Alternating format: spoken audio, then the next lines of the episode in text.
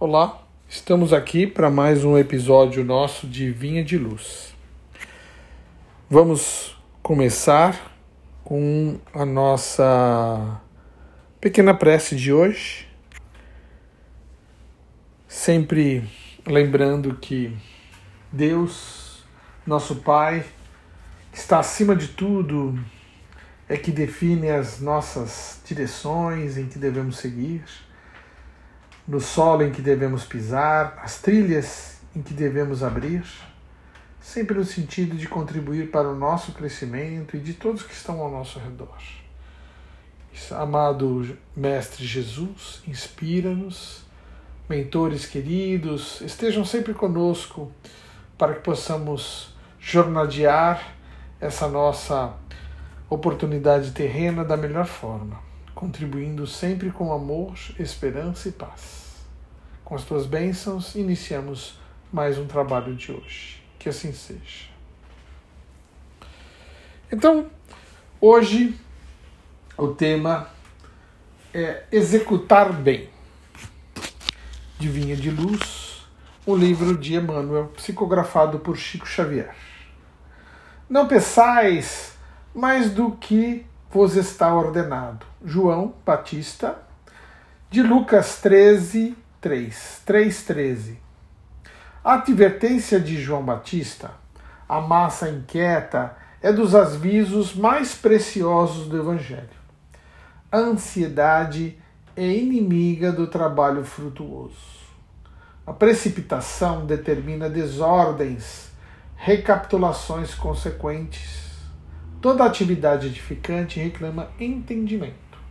A palavra do precursor não visa anular a iniciativa ou diminuir a responsabilidade, mas recomenda espírito de precisão, a execução nos compromissos assumidos, as realizações prematuras ocasionam grandes desperdícios de energia e atritos inúteis. Nos círculos evangélicos da atualidade, o conselho do João Batista deve ser especialmente lembrado. Quantos pedem novas mensagens espirituais sem haver atendido às sagradas recomendações das mensagens velhas? Quantos aprendizes aflitos por transmitir a verdade ao povo sem haver cumprido ainda a menor parcela de responsabilidade para com o lar que formaram no mundo? Exigem revelações, emoções e novidades esquecidos de que também existem deveres inalienáveis desafiando o espírito eterno. O programa individual de trabalho da alma, no aprimoramento de si mesma, na condução de encarnada ou desencarnada, é lei soberana. Inútil engatar o homem a si mesmo com belas palavras, sem aderir intimamente ou recolher-se à proteção de terceiros na esfera da carne ou nos círculos espirituais que lhe são próximos. De qualquer modo, haverá na experiência de cada um de nós a ordenação do Criador e o serviço da criatura. Não basta multiplicar as promessas ou pedir variadas tarefas ao mesmo tempo. Antes de tudo, é indispensável receber a ordenação do Senhor cada dia e executá-lo do melhor modo. É muito interessante esta lição, né? E faz muito, vamos dizer assim, faz muito significado nos dias de hoje. São dias de muita pressa, de muita ansiedade, de muita preocupação. As pessoas, eh, de maneira geral, estão muito preocupadas, né? correm contra o tempo. E muitas vezes se esquecem do valor principal aos quais estamos vinculados como seres encarnados. É, por quê? Porque aqui, como encarnados, recebemos uma missão. Ora num relacionamento, ora na família, ora no trabalho, ora ajudando alguém né, num trabalho de auxílio, num trabalho de assistência. Isto é um compromisso que assumimos. São, vamos dizer assim, ordens, missões que recebemos lá dos espíritos amigos que nos guiam, que nos orientam.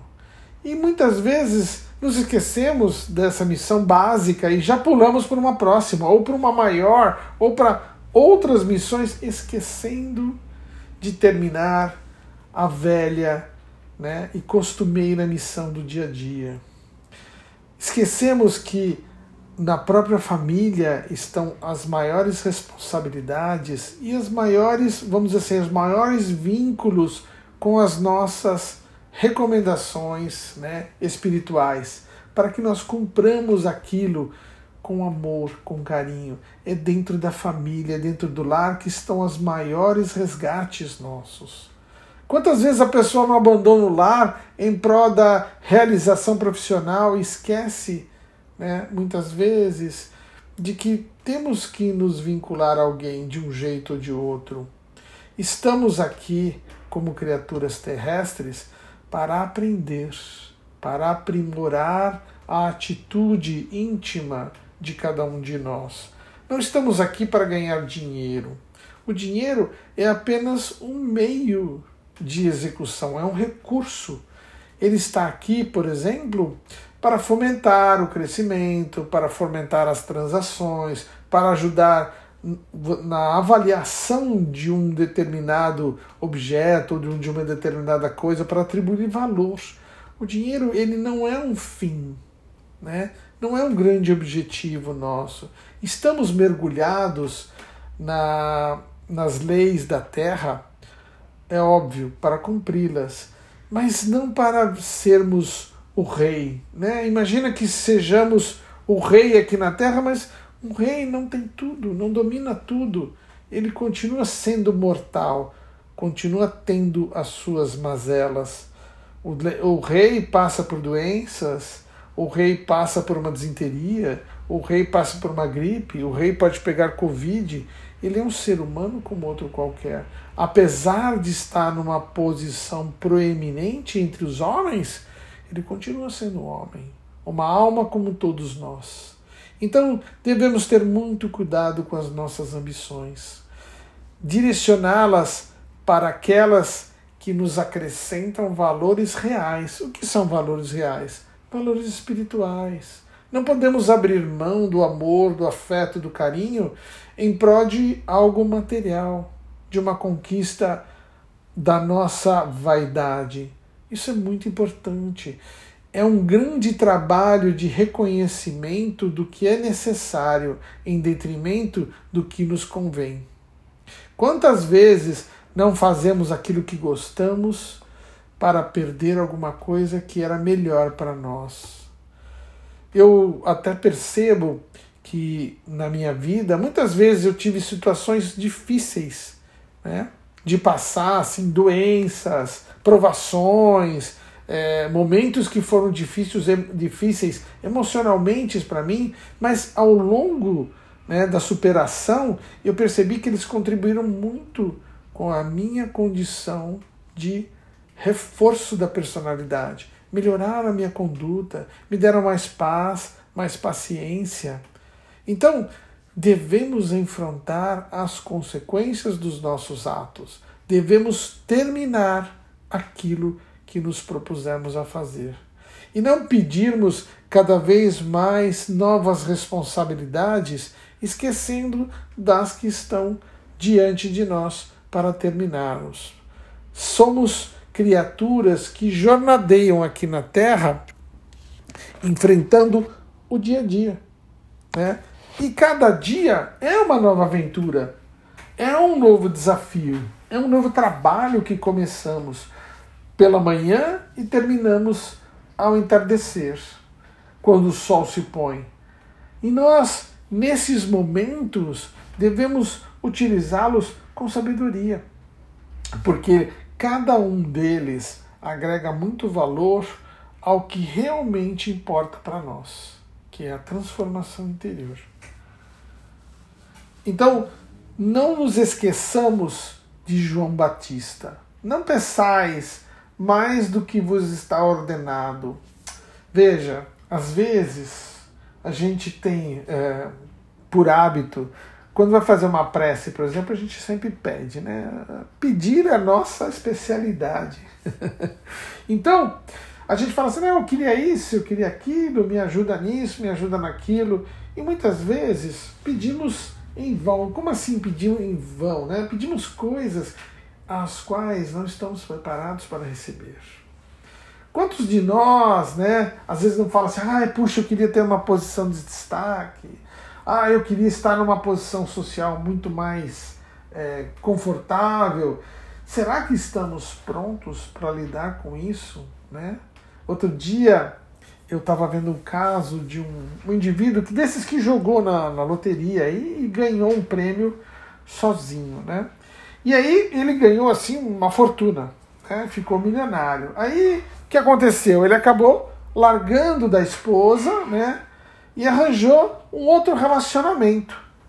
Um outro relacionamento com uma pessoa mais nova e de repente ele foi assassinado. Vejam, olha que coisa triste, né? Ele acabou envolvido numa trama por conta do seu recurso, dos seus milhões que ele tinha. Ele saiu de uma situação da qual ele estava extremamente bem, seguindo adiante, para uma situação extremamente instável. Então nós precisamos tomar muito cuidado com aquilo que objetivamos. Será que temos condições de lidar com toda essa nova responsabilidade almejada ou pedida? Né? Quantas pessoas falam assim, não, eu queria morar no exterior, trabalhar em outro país, de repente vai para o exterior, vai trabalhar em outro país e passa por situações de segregação, né, por parte daquelas pessoas que moram no país, vivem situações terríveis, humilhantes, depreciativa. Será que estamos preparados para as consequências de tudo aquilo que almejamos? Temos que seguir realizando o nosso trabalho. Somos como um grande relógio, né? Se vocês olharem o relógio por dentro assim, ele tem um monte de pecinha, tem umas pecinhas pequenininhas, tem umas pecinhas grandes, tem umas pecinhas que ficam para fora do relógio que a gente vê os ponteiros, aqueles as datas, mas tem pecinha lá dentro que a gente nem sabe que existe.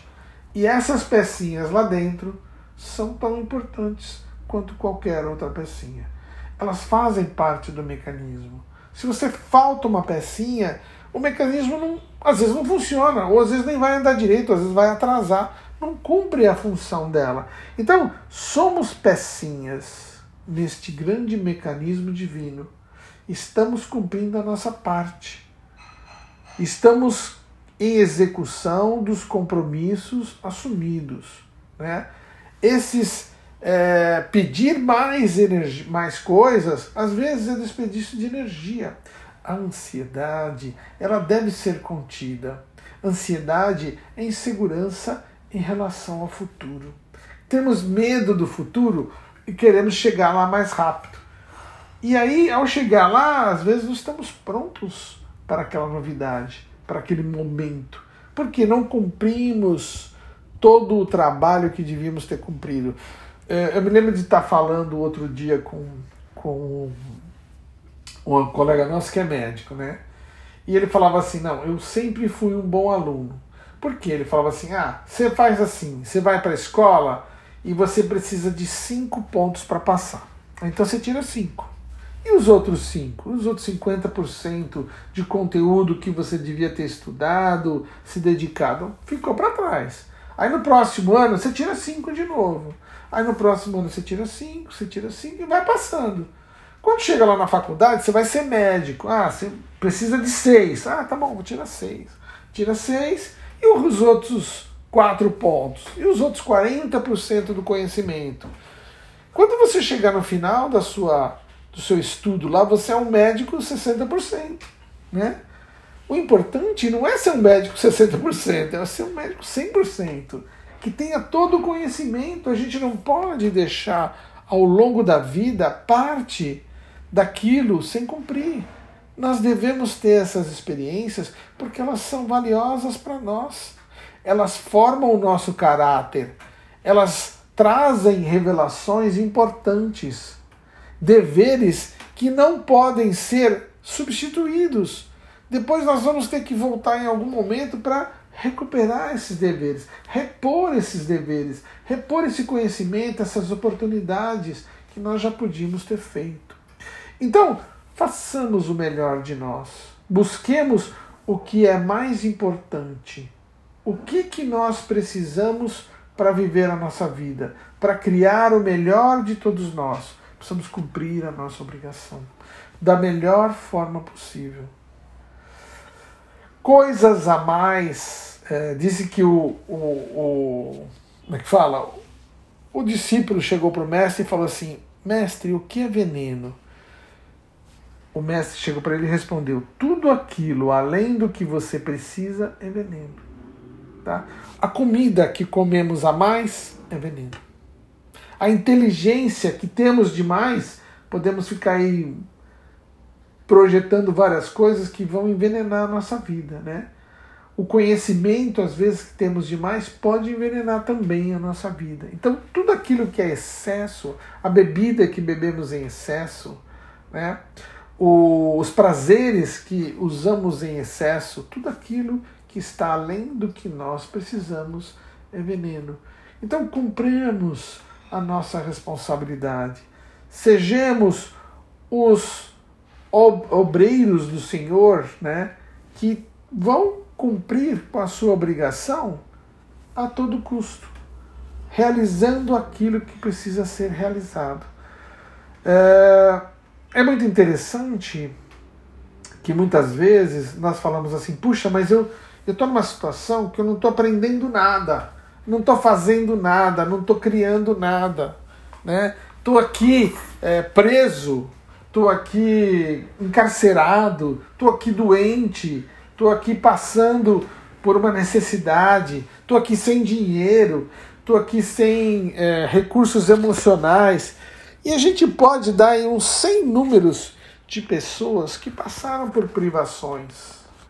Eu vou contar a história de um grande psicanalista austríaco, lá da cidade do Freud, lá, né, da Áustria, lá, né? Lá da, do país do Freud, é o Viktor Frankl. Viktor Frankl ele era médico e se tornou é, psicanalista. Né? Ele se tornou psicanalista em 1930, na Áustria. Eu não sei se vocês sabem, mas em 1930 a Áustria foi invadida pelos nazistas. Muito bem. O Viktor Frankl foi para o campo de concentração. E ele passaria os próximos 13 anos da vida dele no campo de concentração. Gente, não sei se vocês sabem a média de tempo de vida de uma pessoa no campo de concentração. É de dois anos por aí. Cada dois anos as pessoas vão morrer, elas não vão aguentar mais que dois anos. Não é? Mas o Viktor Frankl, ele era um judeu, por isso ele foi preso. Né? Ele falou assim: Eu tenho uma missão. Por que, que eu fui colocado aqui? O que, que Deus quer de mim? Qual é a minha missão? Olha, olha que impressionante a vida, a capacidade, a, a, a, o sentido que esse indivíduo tinha, né? Que, assim, que sensibilidade que esse indivíduo tinha. Ele falou assim: provavelmente Deus quer que eu aprenda algo aqui dentro. Então eu vou, como ele era psiquiatra, neurologista, ele fala assim: eu vou ver o que acontece com as pessoas dentro do campo de concentração. E ele ficou prestando atenção numa característica: quais pessoas que conseguiam superar o fato de estar no campo de concentração, ou seja, que conseguiam viver mesmo na crueldade, na violência, naquela situação de pobreza, de sujeira, de doença, né, conseguia viver naquela situação e aquelas que morriam né, rapidamente quando entravam no campo de concentração. O que estava acontecendo com essas criaturas? Porque umas sobreviviam e outras logo morriam. E ele conseguiu determinar e perceber que as pessoas que sobreviviam, elas tinham sentido para a vida. E ele percebeu que ele tinha um sentido para a vida. Primeiro, ele estava aprendendo sobre as pessoas dentro do campo de concentração. Segundo, ele queria rever a esposa, os filhos, os parentes, né? e ele faria qualquer coisa para voltar a vê-los. Ele estava se dispondo a fazer isso. E dispor a fazer isso é cumprir a sua missão. E aí, ele não só cumpriu a sua missão, veja, a sua missão dentro de um campo de. Qual é a missão de uma pessoa dentro de um campo de concentração? Pois é, a missão dele era entender o sentido da vida. Porque aqueles que têm uma missão têm sentido para a vida. A vida dele se torna insubstituível. E ele percebeu mais uma coisa, porque quando ele foi libertado do campo de concentração, já ele já tinha 43 anos, né? Ele percebeu que alguns dos colegas, alguns daqueles que ele, que ele conheceu durante o período do campo de concentração estavam se suicidando. Como que a pessoa viveu vários anos no campo de concentração e quando ela foi libertada, ela se suicida? Puxa, o que está acontecendo com essa criatura? Elas perderam o sentido da vida. Quando estavam no campo, elas tinham o que com o que lutar. Tinham um senso de dever para vencer aquilo. E quando elas foram libertadas, elas perderam o sentido da vida. E o inverso do sentido da vida é a futilidade. As coisas que não são importantes, as coisas que são fúteis, que não contribuem para o nosso crescimento. Então, nós temos que lembrar que é importante na nossa vida não sermos fúteis, não nos vincularmos às coisas sem importância, não nos preocuparmos com as coisas que não são verdadeiras, que não são perenes, que não passam além desta vida, que não são materiais, que são coisas espirituais, que são exatamente o que somos de verdade, espíritos imortais, espíritos que estão aprendendo e crescendo dentro da realidade. E a nossa realidade é a realidade espiritual. Por mais que vivamos no mundo carnal, somos espíritos imortais, capazes de transformar estrelas, de criar planetas, de dizer para esta montanha: muda daqui para lá, e ela mudará.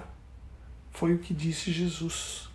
E foi o maior exemplo né, de quem nós podemos ser.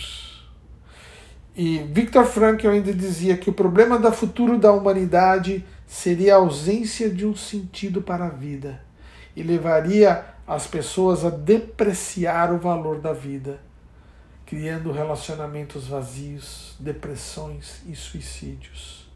A pessoa não dá valor à vida por, porque não se dá valor. Nós temos que valorizar quem somos. Somos todos especiais. Todos temos um papel neste mundo de Deus. Deus, como diria Albert Einstein, não joga dados no mundo. Deus conta com o nosso trabalho. E qual é o nosso trabalho? Não sei. Cada um precisa descobrir qual é o seu.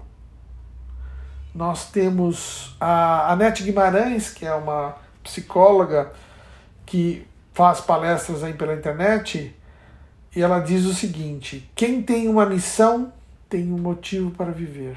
Quem tem um motivo para viver valoriza a vida quem valoriza a vida tem forças para enfrentar qualquer tipo de dificuldades. Qual é a sua missão? Eu não estou perguntando para mim, eu estou perguntando para você que está nos ouvindo aqui. Qual é a sua missão? Você tem que descobrir qual é a sua missão, porque aí você vai valorizar a sua vida e vai realizar aquilo que lhe foi dado. É muito importante lembrarmos qual é a nossa missão? O que estamos fazendo aqui? Nós sabemos muito bem. Se olharmos à nossa volta, a nossa missão está ali, diante de nós. Cuidado, não vamos querer mais do que possamos, podemos carregar. Não vamos querer coisas que não nos pertencem. Não vamos querer coisas que são fúteis, que não são reais, que elas são apenas é, distração da nosso senso de responsabilidade. Vamos viver a nossa vida em plenitude. Vamos lembrar que somos especiais, cada um a seu modo, porque cada um de nós tem alguma coisa muito importante para oferecer. Muito importante. O que precisamos fazer é descobrir qual é a nossa contribuição. Nenhuma mosca está aqui na Terra sem uma função. Todos temos funções. Realizamos grande parte do mecanismo celeste que é esta vida toda em plenitude. Então, vamos fazer isso com sabedoria, usar os recursos que temos para realizar o nosso trabalho. Olha, Emmanuel diz aqui: o programa individual de trabalho da alma no aprimoramento de si mesma, na condição de encarnada ou desencarnada, é lei soberana. O que quer dizer isso? Que estamos aqui para aprimorar a nossa alma. Então, pergunte a si mesmo: qual é a sua missão? O que você está fazendo aqui? E na hora que você descobrir, faça da melhor maneira. Realize com esmero, com carinho, com amor, com dedicação. E o seu futuro está garantido. Que Jesus nos abençoe a todos e nos ilumine esta semana e adiante. Vamos fazer uma prece, agradecendo a Jesus, nosso amado Mestre, por tudo que nos deste pela oportunidade, por sermos aqui seres conscientes que entendem este momento, que estão aprendendo cada vez mais a realizar as suas tarefas com dignidade, amor e esperança. Todos somos importantes, somos peças do grande mecanismo celeste. Que Jesus nos ilumine e nos abençoe sempre. Muito obrigado.